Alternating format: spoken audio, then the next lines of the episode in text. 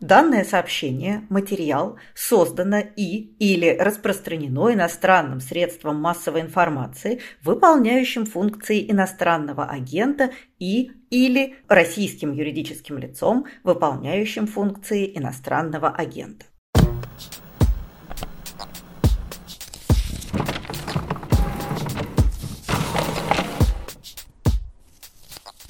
Здравствуйте! Это подкаст «Предисловие», и в этом сезоне мы обсуждаем не современную литературу, как это обычно бывает во всем, что делается мною и при моем участии, а напротив того литературу классическую, а именно школьный канон. Я Галина Зифович и мой собеседник а, в рамках этого сезона преподаватель литературы в школе Александр Серапионов. Здрасте, Саша. Да, здравствуйте, Галя.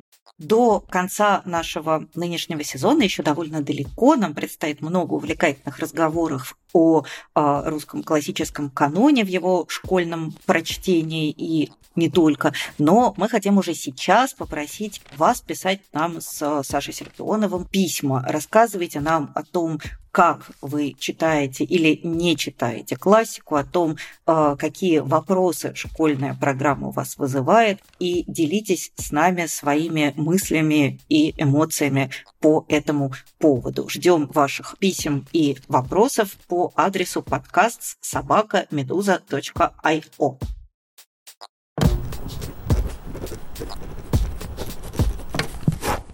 Мне кажется, что сегодняшний наш текст уж совсем настолько такая классика-классика, школьная-школьная, программная-программная, прямо какая-то основа основ. А удивительно, что это тот нечастый случай, когда я, например, с традиционной канонической, что называется, школьной программой средней школы, ну, настолько согласен. Давайте же назовем эту книгу. Сегодня мы будем говорить о капитанской дочке Александра нашего Сергеевича Пушкина. Я вот, что называется, тоже горячо а, одобряю включение этой книги в школьную программу, потому что, в отличие от значительной части русской классики, которая, на мой взгляд, в школе читается и проходится несколько несколько на вырост. «Капитанская дочка» — это тот самый текст, который надо читать, как мне кажется, именно в детском подростковом возрасте, потому что это идеальная книга для юношества. И более того, я, например, помню, что это одна из относительно немногих классических русских книг, которая имела абсолютно громоподобный успех среди моих собственных детей, когда им читала ее вслух, потому что обычно все-таки это некоторое усилие. А тут я э, ловила своих детей на том, что они конючили и требовали, чтобы мы почитали еще немножко, потому что всем реально было интересно про Петрушу и про его приключения в Оренбургских степях. Кстати, не случайно, наверное, что чтение Пушкина и «Капитанской дочки» в частности часто в русской литературе в самые страшные исторические моменты оказывается таким спасительным для очень разных героев. Что «Белая гвардия», что «Доктор Живаго». Да, чтение «Капитанской дочки» как такое спасение от ужаса исторических обстоятельств, действительно, вне зависимости от возраста. Вся семья собирается вместе. Да, это такой литературный аналог вот того самого священного абажура, который огораживает твой мир и тебя спасает. И ведь это же действительно одна из относительно, опять же, немногих русских э, классических книг, в которых все заканчивается хорошо. Я вот пыталась вспомнить, в каком еще русском литературном тексте XIX века все заканчивается бескомпромиссно хорошо. И, в общем, ну, там какие-то гоголевские повести из вечеров на хуторе. Ну, в них бывают счастливые концовки. Но все-таки это такая редкость. А тут прям жили долго и счастливо. Как такое вообще возможно? Вот свезло-то нам всем а, и только заканчивается, начинается, все время все хорошо.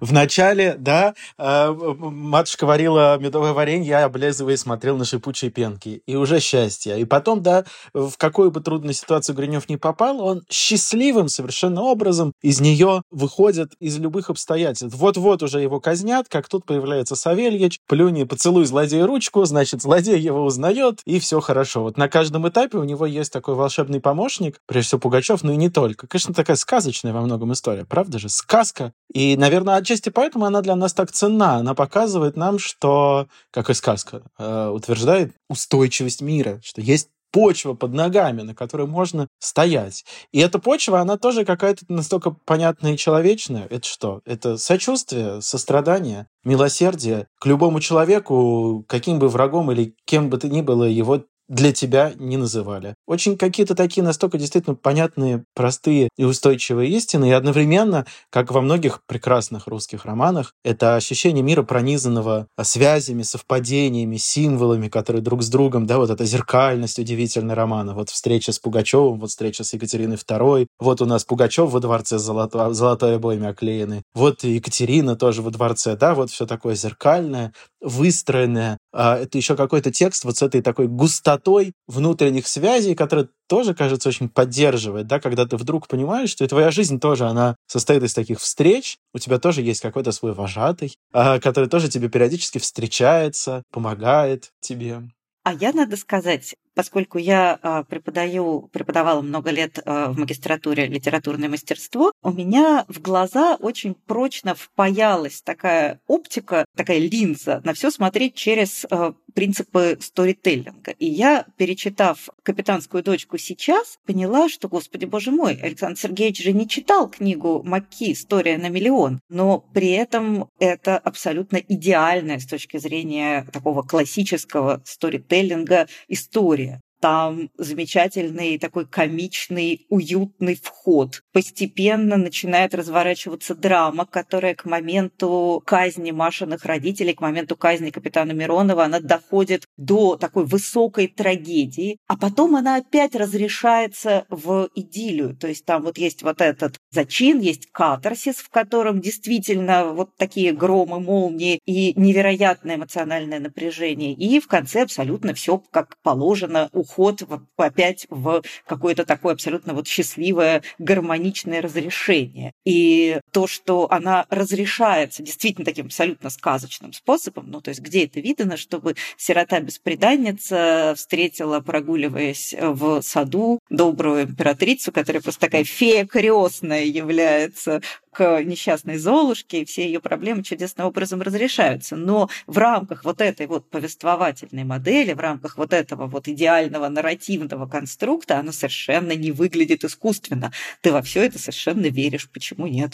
Кстати, есть мысль, от чего так? Мне кажется, что несмотря на всю эту красивую картинку, вызывающую иногда у читателей такое недоверие, ну как, ну не бывает таких, как Маша Миронова, ну что такое, доброе, помогаю, да еще и спасающее, да еще и, ну то есть вообще. А с другой стороны, мне кажется, интересно в этом романе и то, что Пушкин, как всегда он делает, он же такой известный у нас заяц, да, который скачет и следы запутывает, он все-таки многие следы запутывает. Например, помните, вроде Швабрин, вроде, ну так, сволочь конченая, ну, ну просто хуже некуда, да, а, и сослан за смертоубийство, то есть это вот, значит, первоначальный грех, который на нем, и дальше, в общем, и любовь разрушает, и к Пугачеву переходит, и на ухо ему шепчет. В общем, совершенно отвратительный персонаж. А с другой стороны, помните, на допросе имя Маши не было названо Швабриным не выдал Машу. Хотя, казалось бы, да, что это? Память о любви, сочувствие, сострадание. А Пугачев? Та же самая история. Вроде бы счастливый конец, а в то же время в этом конце рассказывается о казни Пугачева. Он кивнул мне головой, которая после этого окровавленная была показана народу.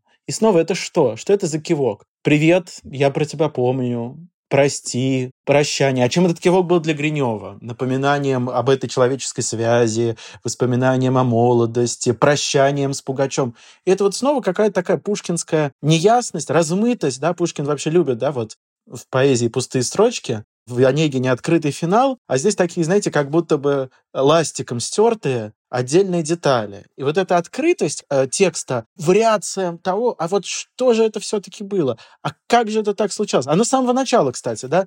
Мало того, что там дата пропущена, э, вышел в отставку в 1700 году, но и мы только догадываемся про отца Гринева. Мы догадываемся, почему он вышел в отставку. Отказался присягать на верность служил при графе Минихе и вышел в отставку, да, соответственно, отказался присягать на верность, но э, после дворцового переворота. Но это не сказано. Мы, мы опять же про это догадываемся. Мы строим некоторые предположения. И только потом мы понимаем, вот он читает придворный календарь, у него развитие желчи, видимо, ясно, его сослуживцы, в отличие от него, присягнули на верность самозванцу, и поэтому э, дослужились, а он не дослужился. Но это не сказано, это не дано прямо. То есть вроде бы такая очень красивая конструкция, но все время допускающая какие-то легкие, но вариации, какие-то развилочки, какие-то неясности. Мне кажется, вот это во многом ее делает живой.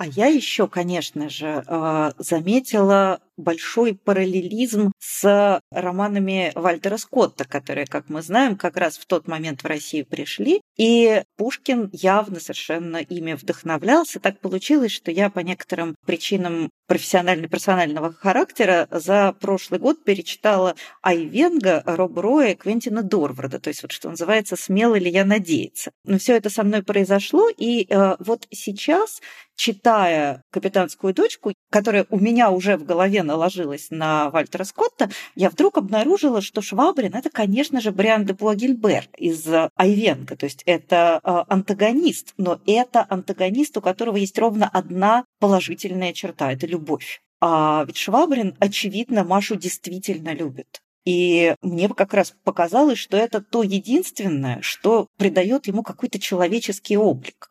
И я помню, что точно так же Бриан де Буагильбер, который вообще креста на нем, конечно, есть, потому что он рыцарь храма, но а, во всем остальном печать на нем ставить некуда, потому что он абсолютнейший злодей. Но он любит а, Ревекку, и это чувство единственное, что в нем есть человеческое. Мне кажется, что тут, конечно, очень многое перекликается. Вот это вообще модель злодея, у которого есть что-то внутри человеческое, это э, модель, которая до романтизма невозможна, потому что до романтизма мир гораздо проще устроен, добро и зло четче маркированы. А в Швабрине же есть какое-то странное очарование. И то, что главный злодей тоже такой амбивалентный, потому что Пугачев же, понятное дело, он злодей, но в то же время он злодей, благодетельный злодей. Он тот, кто хочет зла, но совершает благо. И вот эта вот амбивалентность, которая пришла к Пушкину из э,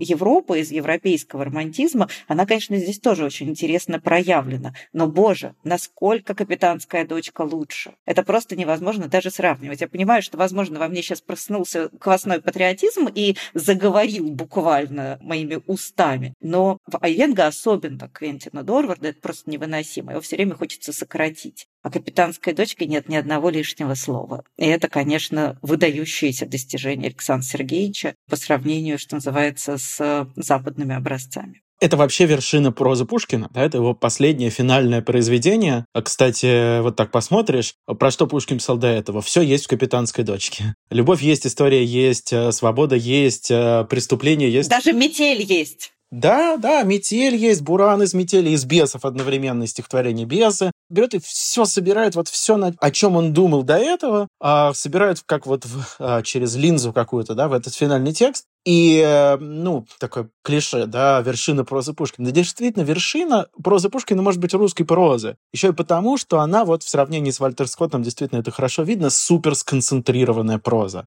Это проза очень лаконичная. Это роман, уместившийся в 100 страниц. Кстати сказать, э, единичные примеры в мировой литературе можно привести. Не только за счет э, простого лаконичного сюжета, но и за счет какой-то невероятной плотности, густоты текстов. Вот я люблю со своими учениками обсуждать главу вожатой несколько уроков, смотря как слова сцепляются друг с другом, как Пугачев сначала что-то черное, потом то ли волк, то ли человек, то есть оборотень, а потом он и будет то волком для одних, то человеком для Гринева, персонаж, напоминающий оборотня. И, наконец, как он потом превращается в брата. Что брат? Прозяб, говорит он ему, и это превращение чего-то черного в брата, да, вот на уровне таких отдельных слов, а, называний, а, характеристик, как Пушкин достигает э, невероятной ну, символической плотности текста. И местами это текст, напоминающий модернистские романы по количеству э, символических эпизодов. Тот же самый «Буран». Я тут недавно посчитал, э, что дорога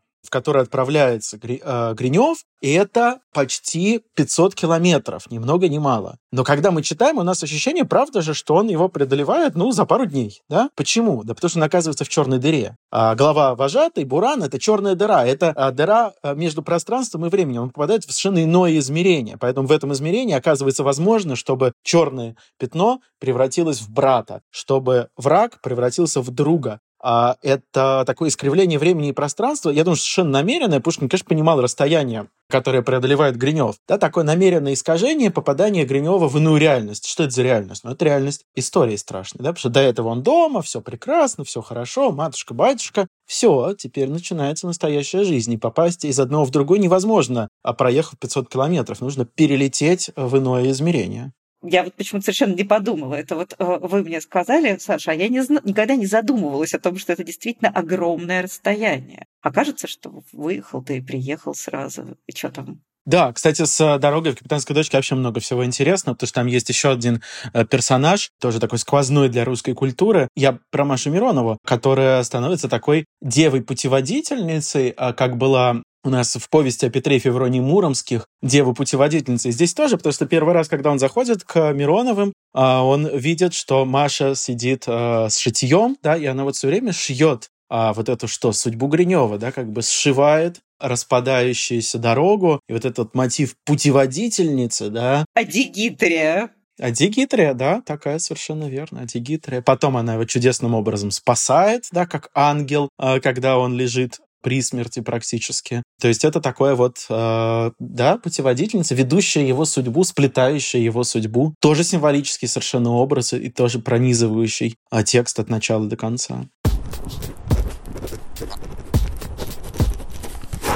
А я еще вдруг, извините, это я уже переключусь с Машей, которая как раз, в отличие от многих других женских персонажей, видимо, э, именно с вот своей вот этой абсолютной идеальностью и святостью она мне показалась несколько проигрывающей мужским персонажем в романе. Но я хотела сказать еще одну вещь, которая, что называется, мне показалась такой неприятно актуальной. Одна из тех вещей, простите, сейчас я немножко поговорю о политике, но просто потому что куда от нее деться, она все равно у нас у всех внутри. Одна из э, важных и очень для меня травматичных черт в современной околовоенной риторике – это полное отсутствие уважения к противнику. Я время от времени почитываю какие-то такие ультрарадикально патриотические телеграм-каналы, в которых то, что пишут про украинскую армию, это просто не укладывается ни в какие этические рамки. И для меня это выглядит каким-то ужасно отвратительным, в частности, потому что у нас же есть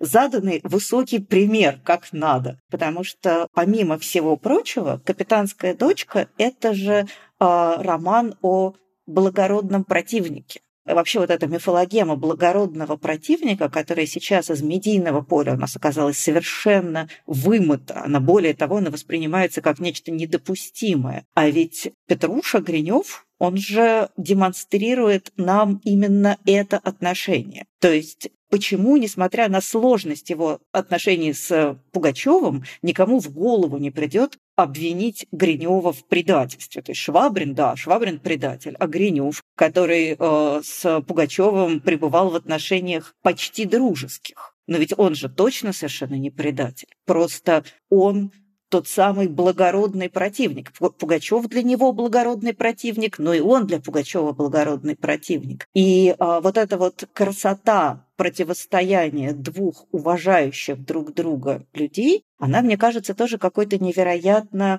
эстетически и этически привлекательной. И она настолько далеко отстоит от сегодняшних поведенческих риторических стандартов, что я прям а, в очередной раз задумалась, когда ведь у нас, нам все показали. Нам даден высочайший пример вот этого отношения, который а, куда-то абсолютно выветрился за 200 лет. За каких-то всего 200 лет.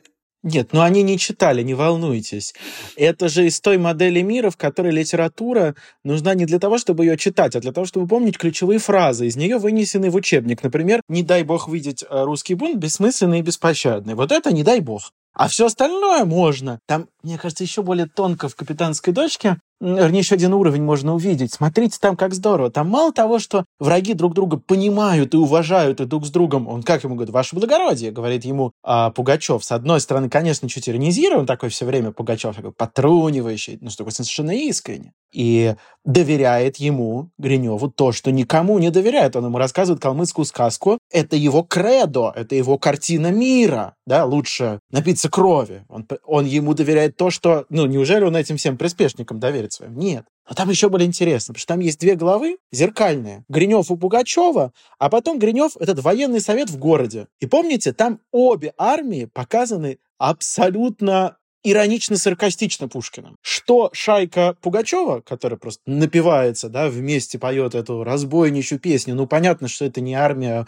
бог знает, что сброд разбойников. Что правительственные войска, которые обсуждают, значит, наступательно или подкупательно нужно двигаться, э, говорят большое количество каких-то военных терминов, которых смысла не на грамм. Почему? А потому что подлинное содержание истории появляется только там, где есть диалог человек-человек. Пугачев, Гринев. И это действительно, конечно, мы утрачиваем. Я рискую навести на себя многочисленные критические высказывания, но прямо скажем, это такой с обеих сторон э, доминирующий дискурс. Э, вы орки, а вы э, там кто? Я, не помню, укропы там, неважно. Вы эти, а вы эти, да? Это дискурс взаимных оскорблений, которые во что превращаются? Ну, во взаимное оскорбление. И в этом смысле, мне кажется, еще такое, не сочтите это за такое снижение пафоса капитанской дочки, но это еще а блестящий учебник по тому, как вести переговоры и как разговаривать с твоим оппонентом. Потому что что делает, например, Гринев? Он вместо того, чтобы спорить и значит,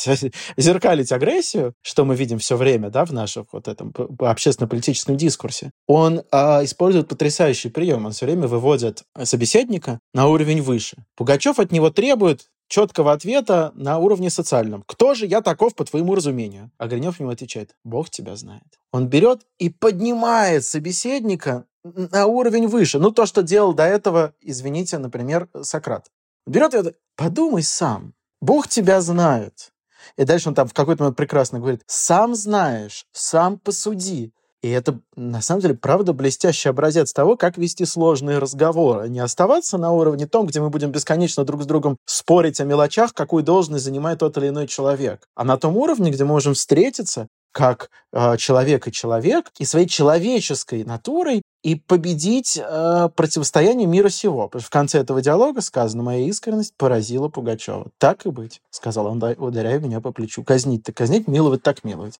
И разговор Гринева с Пугачевым поменял Пугачева. Он из кровожадного и страшного струсил, ты признайся, когда молодцы мои накинули себе веревку на шею, да, такой вот жестокий, такой вот поигрывающий, да, он превращается в милостивого и милосердного. Я почему-то, э, слушая вас, вспомнила цитату из стихотворения Киплинга про Запад и Восток, про то, что «но нет народа и родины, нет, что племя, родина, род, когда сильный сильным лицом к лицу у края земли встает». То есть это действительно про такой э, диалог глаза в глаза, который оказывается возвышающим для обоих участников и гораздо более осмысленным и продуктивным, потому что в отличие от э, всех остальных, ведь Гринев же договаривается с Пугачевым именно потому, что он оказывается ему равен, он смотрит ему глаза в глаза, не снизу вверх, не сверху вниз, а он э, становится с ним вровень, поднимая его до себя в каких-то случаях и не пытаясь с ним коммуницировать в рамках каких-то заданных социальных парадигм.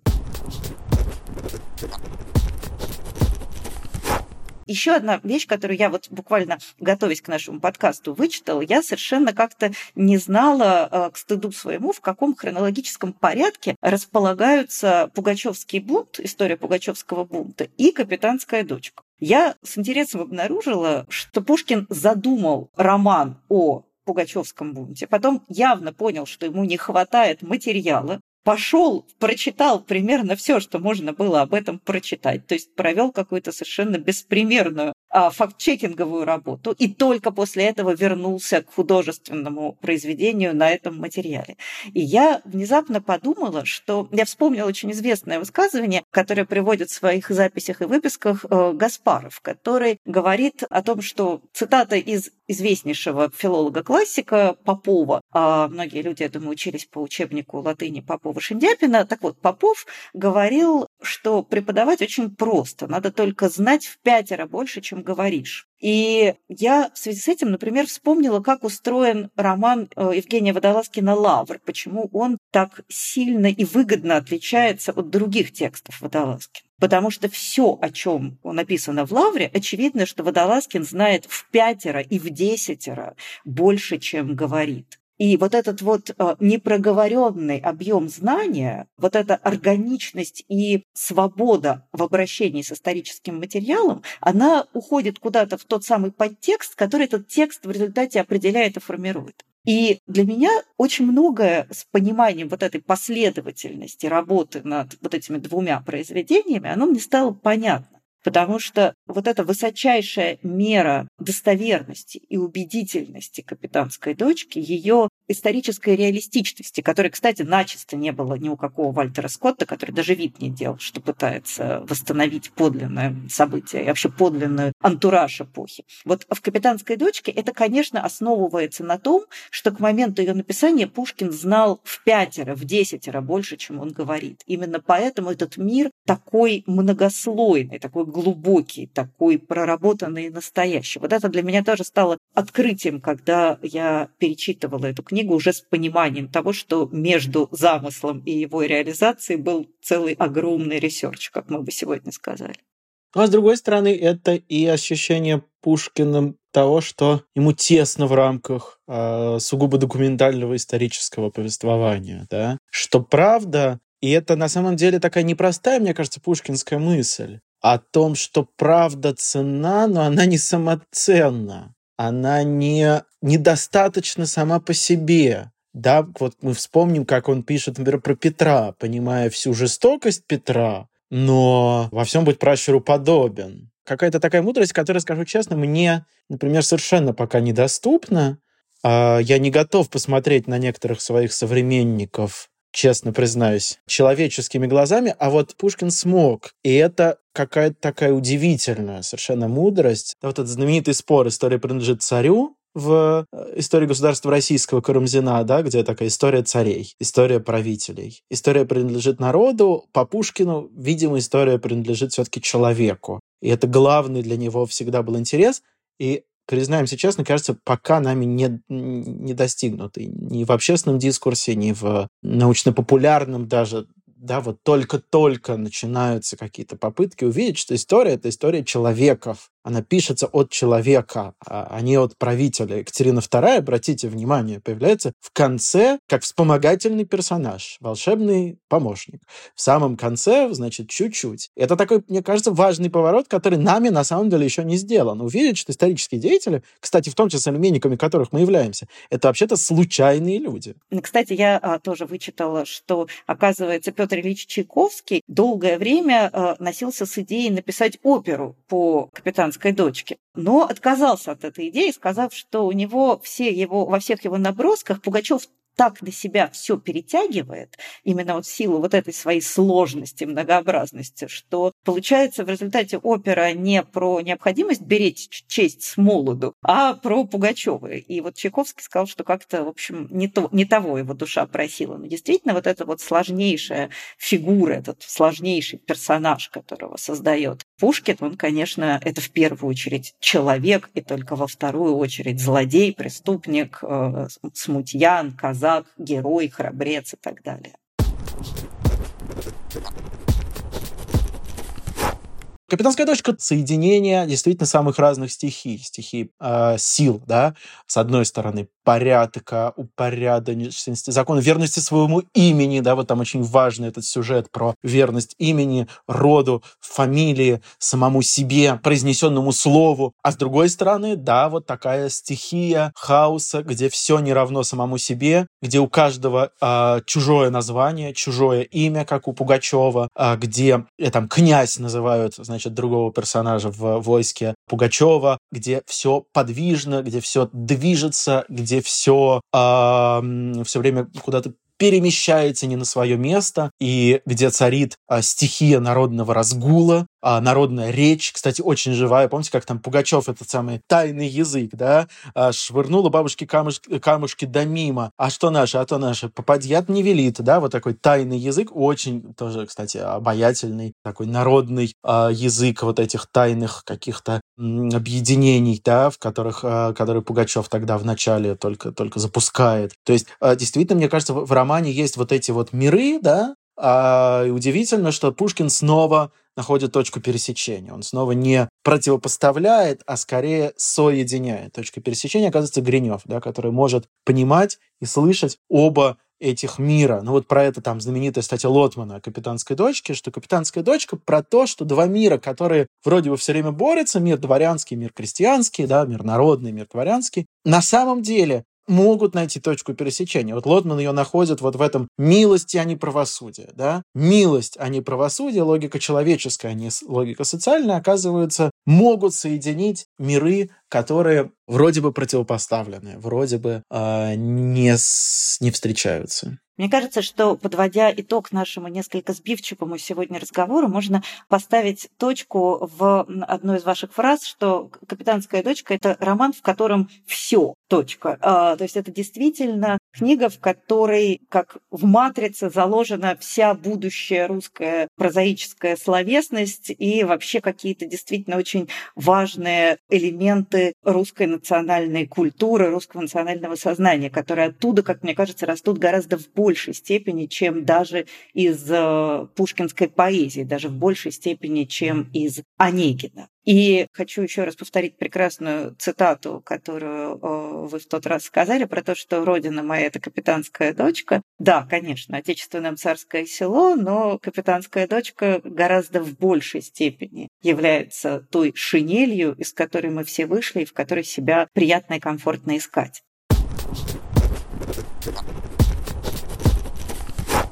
что можно было бы почитать. Не то чтобы такого, такого, как мы уже сегодня выяснили, больше нет, но лежащего хотя бы в какой-то той же парадигме, я, наверное, начну с рекомендации книги писателя, которого я уже поминала добрым словом в рамках нашего подкаста, а именно с книги Алексея Иванова «Золото бунта». Золото бунта – это, мне кажется, самая естественная, органичная рифма к капитанской дочке просто потому, что это погружение в тот же самый мир Пугачевского бунта и его последствий. Действие происходит, собственно, сразу после окончания Пугачевского восстания, и все вот эти раны, нанесенные им, в частности, Уральской земле, там присутствуют. И Иванов на ранних этапах своего творчества а, был писатель крайне жесткий. Это сейчас он стал такой ванильный, а в молодые-то годы он писал сцены по-настоящему страшные, и описание, воспоминания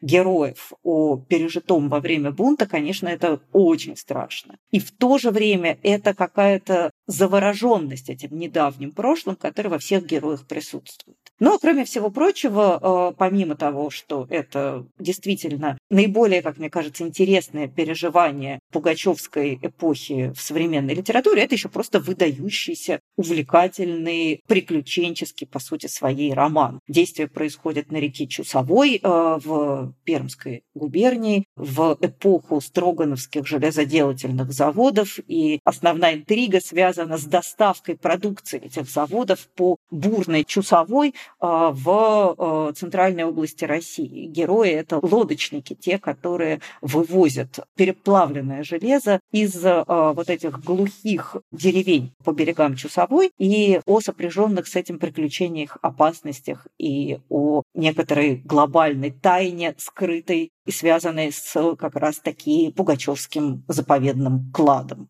Так что, мне кажется, если хочется еще пугачевской России, увиденной очень ясно, очень жестко, очень жестоко и как-то при этом невероятно завораживающе притягательно, а абсолютно в пушкинской традиции, то роман Алексея Иванова «Золото бунта» ровно то, как мне кажется, чего в жизни не хватает. Я долго думал над рекомендациями. Мы даже с Галей своими рекомендациями, даже с Галей обсуждали. Я в процессе разговора усомнился в том, что моя рекомендация может быть полезна широкому кругу. Хотя я очень люблю э, роман «Генерал и его семья» Тимура Кибирова, который строится как такая реплика в диалоге с капитанской дочкой. Там капитанская дочка, а тут генеральская дочка, история которой рассказывается. Но, так уж и быть, не буду подробно говорить про генерала и его семью. Это я, я надышал. Я просто не очень люблю этот роман, и я Сашу сбила с панталыку. А, нет-нет, я действительно знаю, что он не универсальный. Я просто понял, что мне хочется больше рассказать про книжку, которая почти так же универсальна, как «Капитанская дочка». И это тоже формула идеального бытия. Есть такая хорошая статья про капитанскую дочку, так и называется «Формула идеального бытия». И это тоже роман «Идиллия», как и «Капитанская дочка». Потому что «Капитанской дочке» мы все время так или иначе, хоть и в хаос выпрыгиваем, но потом возвращаемся в идиллию. Сначала в доме Гриневых, потом в Белогорской крепости, которая еще и Белогорская, Белые горы, да, там все вот так вот прекрасно и замечательно. А и потом в конце. Я говорю про, про роман Александра Павловича Чудакова «Ложится мгла на старые ступени», который точно так же, как и «Капитанская дочка», описывает судьбу человека, проходящего через э, силовое поле истории, через э, ужасы 20 века, да, которые, в общем, сравнивать нельзя, но кажется все-таки ужаснее, да, ужасы 18 века, теряет э, дом, и вроде бы все распадается, но ничего не распадается, да, и это потрясающе, это обаятельно написанная книга, местами очень смешно, Местами очень трогательно, как э, дедушка раскладывает вилочки-ложечки, а, значит, пытаясь сохранить вот этот дворянский дореволюционный быт. И самое главное, роман «Идиллия» — это, собственно, подзаголовок романа Александра Павловича Чудакова, и это действительно такая, такой редкий пример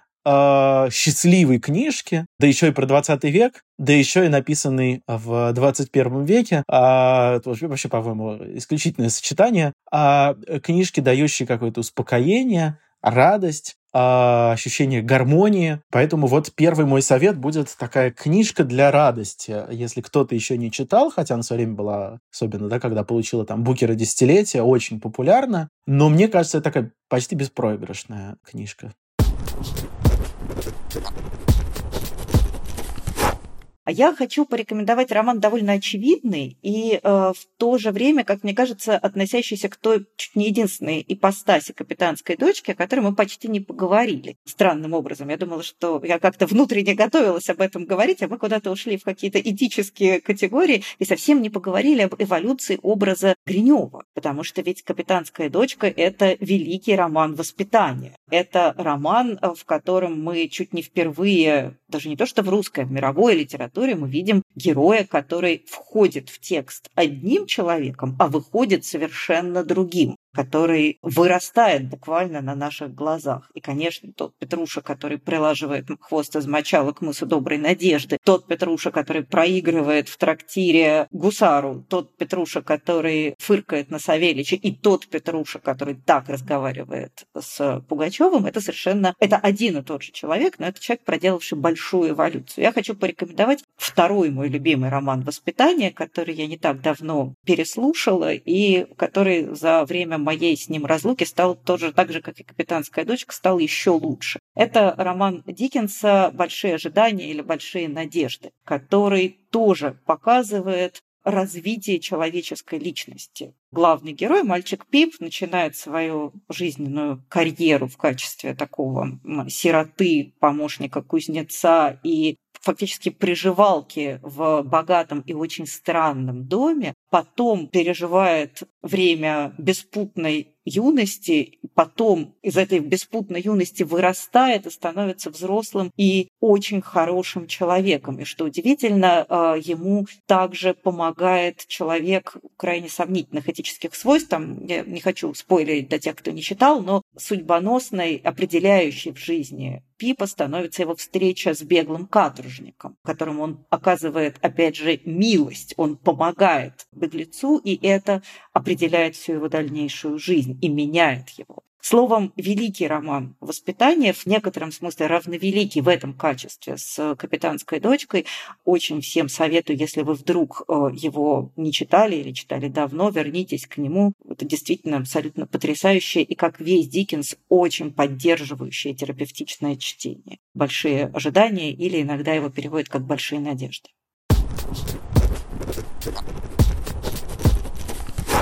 А я тоже, кстати, как раз э, собирался про роман «Воспитание» заговорить. Кстати, одна интересная особенность «Капитанской дочки», что и герой, конечно, меняется, да, жил недорослем, гоняя голубей, и э, историческая личность в финале, э, которой посвящено э, собственноручное письмо Екатерины II за стеклом и в рамке, ни много ни мало, да, вот прям уж действительно. История роста и становления. Ну и роман меняется. Сам роман, сам текст меняется. Первые странички такая ироничная, мягкая проза. А в конце мне, кстати, понятно, почему Василий говорил, что устает а Пушкин. Мне понятно, откуда это ощущение возникает. В конце это проза гораздо более спокойная, холодная, а, трезво-аналитическая, отстраненная. И это тоже про рост, потому что вообще-то перед нами, не будем забывать, что перед нами вообще-то мемуары Гринева, да, который растет вместе с текстом, меняется и превращается действительно из такого иронично-саркастичного по отношению к своим родителям подростка в умудренного опытом человека. Да. Я хотел бы вторую рекомендацию адресовать прежде всего родителям подро- детей и подростков, э, как учитель, как школьный учитель. А многие сейчас часто спрашивают, что почитать вот из современной подростковой а, литературы, а сейчас, безусловно, золотой золотой век подростковой литературы, и я назову книгу, которая прямо соотносима с «Капитанской дочкой». Это книга Ольги Громовой «Сахарный ребенок». Если у вас дети в пятом, в шестом, а, в седьмом классе, а, мне кажется, это вот самое время читать а, книгу Ольги Громовой «Сахарный ребенок», где очень похожая сюжетная модель. Маленькая девочка, собственно, сахарный ребенок, да, как бы тающая, как сахар под дождем, да, хрупкая, хотя сахарный ее называют скорее за белый цвет лица там, да, персонажа, с которыми она встречается. Маленькая маленький ребенок, девочка, проходящая вместе со своей матерью через испытания э, сначала репрессиями, а потом войной, да, через вот эти вот страшные исторические времена. А совершенно жуткие там есть эпизоды, да, в общем, абсолютно точные исторические. И э, э, вся книжка основана абсолютно на реальных событиях, как и пушкинская капитанская дочка э, Громова подробно общалась с героиней и записывала за ней всю эту историю. И эта книга, безусловно, важна, потому что все мы сейчас понимаем, как важно проговаривать память о репрессиях, как важно возвращать возвращать эти имена, восстанавливать их, потому что видим, как государство изо всех сил пытается замазать этот фрагмент исторической памяти, изъять его из э, пространства публичного дискурса. С другой стороны, это, как и «Капитанская дочка», местами такая чуть-чуть наивная а, проза, там есть чудесные такие формулы про то, что в какой-то момент, э, как раз во время репрессий, вот переездов из лагеря в лагерь, героиня говорит «свободного человека сделать рабом нельзя. Ну, вроде бы такая, да, несколько красивая формула, но действительно очень точная. И во многом эта книжка про это, про то, как внешние обстоятельства не убивают в героине человека, а наоборот только взращивают его.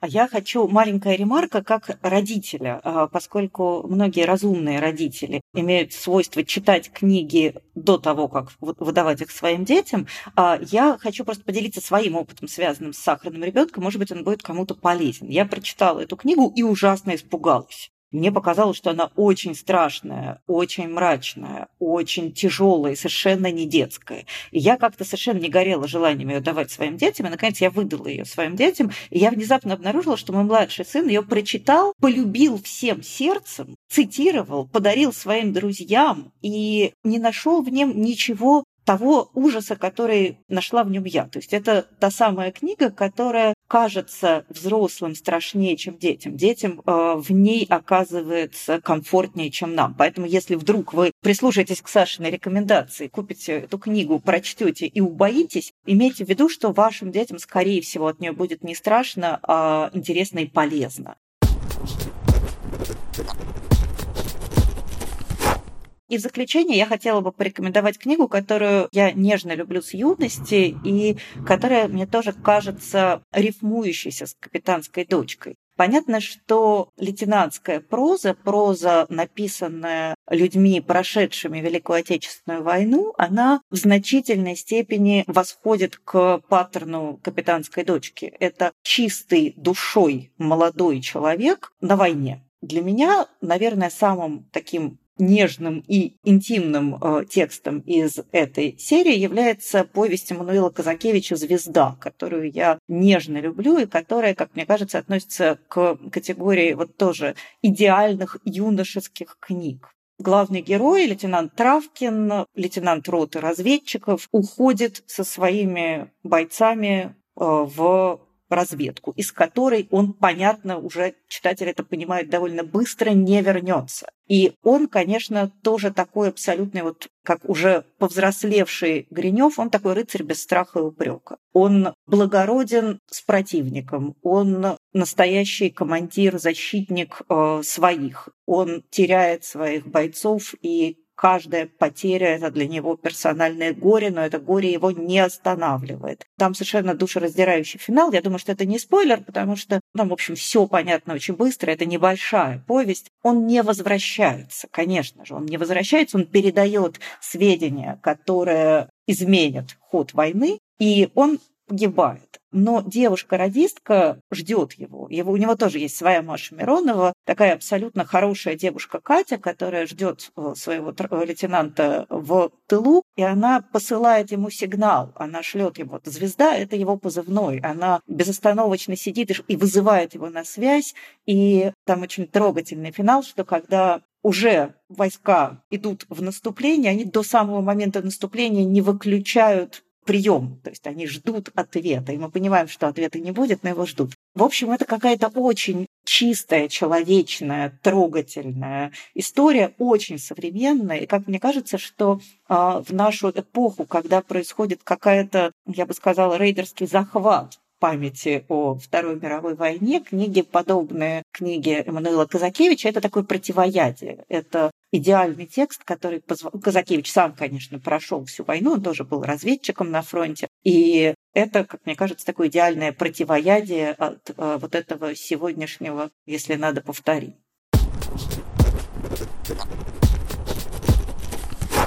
Я услышал вас и подумал про другую свою любимую фронтовую лирическую повесть, как их еще называют. И это про... Я подумал про Куджаву и про фильм «Женя, Женечка и Катюша». Тоже про такого молодого, наивного человека на войне. Тоже про любовь. Кстати, я думаю, что с «Капитанской дочкой» прямой диалог ведущий. Тоже про врага, в котором открывается человек. Но я все-таки хотел другую рекомендацию дать, потому что понимаю, что с одной стороны это фильм, и этот фильм, с одной стороны, без меня сейчас в некотором роде ему делают биографию, но с другой стороны я понимаю, что это э, «Капитанская дочка» важнейшее гуманистическое высказывание XIX века, а фильм, который я буду рекомендовать, может быть одно из самых главных гуманистических высказываний нашего времени. Я имею в виду фильм Александра Николаевича Архангельского и Максима Курникова «Голод», который посвящен событиям голода 20-х годов, который посвящен тому, как человеческое милосердие, а, понимание и готовность помочь оказываются важнее а, любых государственных принципов, идеологий и а, границ и противостояний. Это про то, как советское правительство вместе с американским правительством или американское вместе с советским боролось с голодом в Поволжье и других регионах, про то, как э, счастливые американцы, уезжая некоторые, уезжали вместе с русскими женами, когда свернулась вся эта акция по помощи, э, про то, как невероятно спасительной для многих оказалась эта помощь, как она была устроена, а фильм э, «Как и капитанская дочка, строящаяся на верности идеальной верности документу, фильм, в котором вообще нет практически или совсем даже, собственно, совсем нету авторского голоса, а есть лишь голос документов. Этот фильм э, скоро можно будет посмотреть на YouTube, а его можно будет посмотреть в, в России в разных музеях, университетах, где он будет показываться. Насколько я знаю, планируются показы и в разных других точках нового русского рассеяния, и в Ереване, и в Израиле, и в ряде других. Очень советую. Мне кажется, самое, быть может, нужное сейчас высказывание о том, как э, гуманизм важнее много чего другого. С этим фильмом произошло огромное количество трагических и драматических обстоятельств, некоторые из которых были абсолютно в духе «Капитанской дочки», потому что когда съемочная группа ехала по Оренбургским степям, они таки попали в невероятный буран, из которого еле выбрались э, абсолютно как в «Капитанской дочке».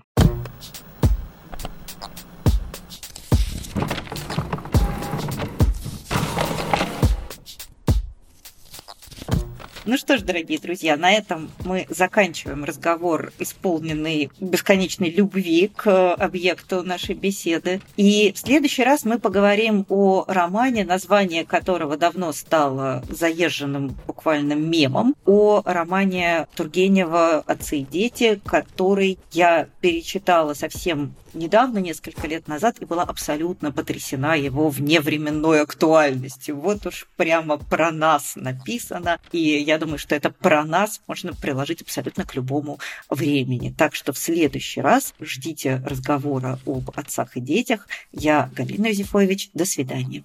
А я а, Александр Серапионов, и с огромной радостью продолжу через неделю разговор про классику, которая всегда актуальна.